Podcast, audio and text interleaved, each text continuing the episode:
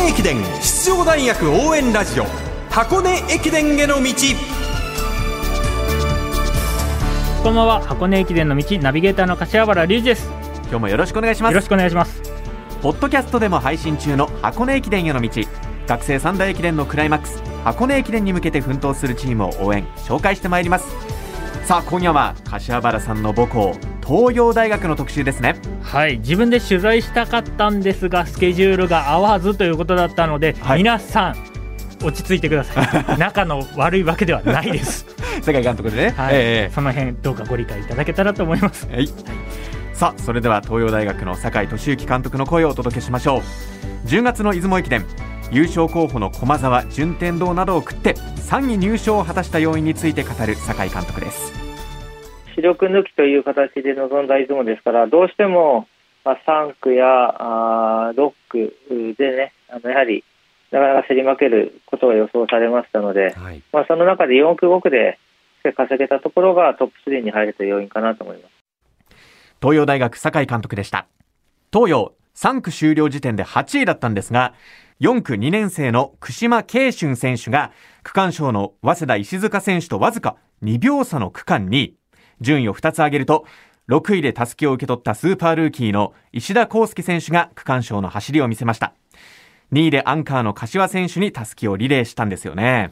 出雲駅伝あのー、前半でこう上位に上がっていけなかったチームってなかなか浮上するきっかけってつかめないまま終わってしまうケースがあったんですが、はい、やはりここで4区の2年生の串間選手がこう2秒差まで詰まるような状態で持ってきたっていうことは石田選手非常に走りやすかったんじゃないかなと。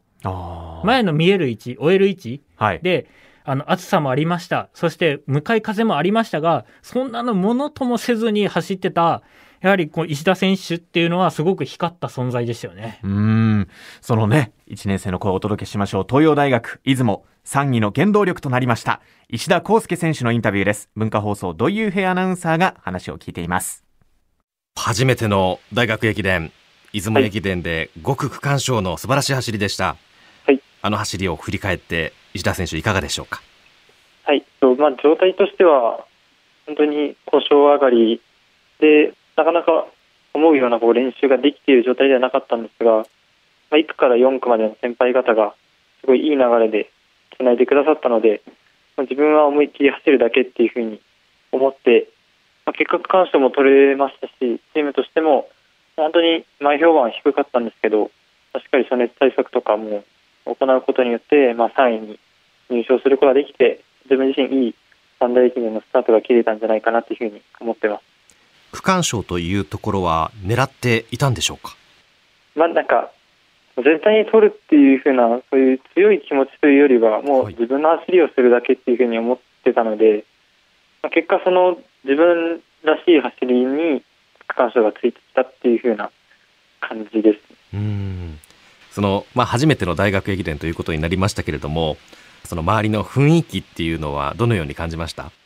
そうですね。やっぱり高校とは違って本当に大学生の方々は、まあ、世界に出られてたり箱根駅伝で活躍されたりっていう選手が、まあ、アップしている時とかもいたので、まあ、本当になんかその舞台に、まあ、自分が今年から入り込むっていうふうに考えるとまあ、なんか楽しみだなっていうふうな気持ちの方が大きかったです。うん。その空気に飲まれそうな感じにはならなかったってことですね。そうですね。むしろその空気に自分が入れるっていうところに喜びがあったというかあもう自分もここまで来たんだなっていうふうに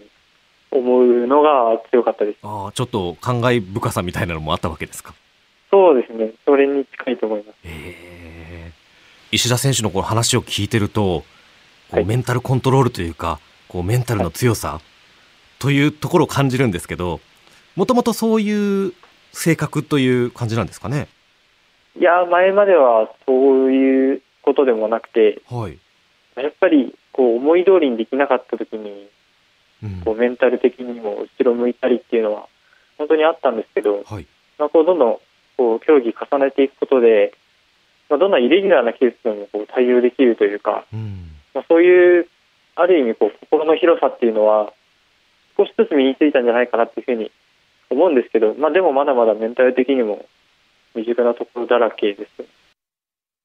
東洋大学の1年生です。石田康介選手でしたえその石田選手ですけれども、去年ですね、高校3年生の11月頃から状態を崩し、怪我の影響などもあって、大学入学後のトラックシーズンも芳しい成績を収めることができなかったんですね。うん、えしかし、その怪我で走れない苦しい時期も自らの糧にして成長しました。万全ではないながら出場しました6月の日本選手権5000メートルで、もやもやを吹っ切ってからは状態を上げてきているということなんですね。それからですね、石田選手のインタビューの中にも出てきました、暑熱対策ですよ、柏原さん。はい、この暑熱対策っていうのは、一体何なのかと言いますと、はい、保冷剤を握りながら、手に握りながらアップするということをやったりとかですね。あの冷たい保冷剤を。あ、はい、そうです。手に持って。実は手に毛細血管がいっぱいあって、そこから冷えていくと体の体内温度を上昇を抑えることができると言われていて、それを徹底的に多分東洋大学は取り入れてやっていたりとか、その他にもいろんな暑熱対策があるんですけど、それを徹底的に今東洋大学やっている。その陰には競歩で東京オリンピックに出場した東洋大学 OB の池田選手、川野選手のノウハウがここにギュッと詰め込まれている。はあ、ですからその OB の教えが今の現役選手だったりとか、うん、その東洋大学の選手に、はい、えー、暑熱対策っていうのが継承されてるわけですよ。そうなんです。うん、あのじっていうのも、酒井監督の奥様が競歩のコーチやられてるんです。やはり夫婦ですので、そこの情報交換というのがかなりスムーズにいってるはずなので、選手たちもすぐ落とし込んでやってくれると。うん,、そのあたりのね、はい、あるわけですよね。はい。さあ、石田康介選手の話に戻りますけれども、石田選手、酒井監督、ともに一つの大会をステップとして捉えておりまして、常に次のレースに生かすことを考えています。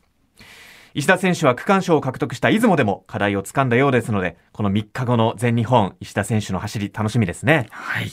さあ、最後に、その全日本大学駅伝のレースプランを語る、東洋大学の酒井監督の声です。今の東洋大学は、あまあ、飛び抜けたあエース力っていうのがないチームですから、このミスを防ぐ、が皆が安定した走りをするっていうのが、上位進出にはマストなあところになってきますので、えー、区間賞が取れなくても、区間2桁を叩かないように、区間5番以内で収めていけば面白いと思ってます。あのやっぱり実力校が拮抗してますが、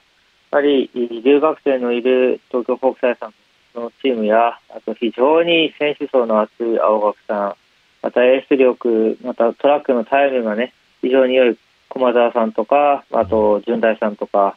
そういった中で、まあ、東洋が入っていくとすれば、やはりミスをしないということが非常に大事な要素だと思ってます。はい。そして全日本大学駅伝のエントリー見てみますと、はい、まあ、4年生が宮下選手1人で、えー、それ以外は全部3年生以下と、えーはい、いうラインナップになりましたが、これはまた出雲駅伝に続いて、チャレンジという意味合いでの起用にもなってくる可能性はあるんですかね？もちろんです。えー、出雲駅伝同様にこうチャレンジの要素と宮下、松山といった主軸がそこに合流してくるという融合のようなあテーマで全日本は臨みたいと思います。東洋大学酒井監督でした。酒井監督エースが集まる7区、8区に加え2位、3位、4区にも軸を置けるチームが優勝候補になるため序盤でいかに食らいついていけるかということを言ってましたがって考えるともうほとんど全部区間重要であるとこの辺りどういう区間配置をするのかそして宮下選手がちゃんと復活しているのかキャプテンとしての役割ってそこにもあると思いますのでその役割も見ていきたいと思いますね。さあその柏原さんの母校でもあります東洋大学の走りも注目していきましょう。ナビゲーターの柏原隆二さんでした。ありがとうございました。ありがとうございました。